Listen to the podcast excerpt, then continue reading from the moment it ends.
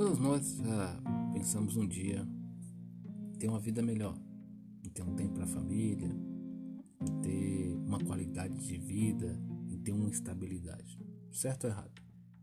Mas ao mesmo tempo também a gente sempre não quer escutar aquela pergunta: ah, você não vai dar conta, ah, quanto tempo você vai demorar?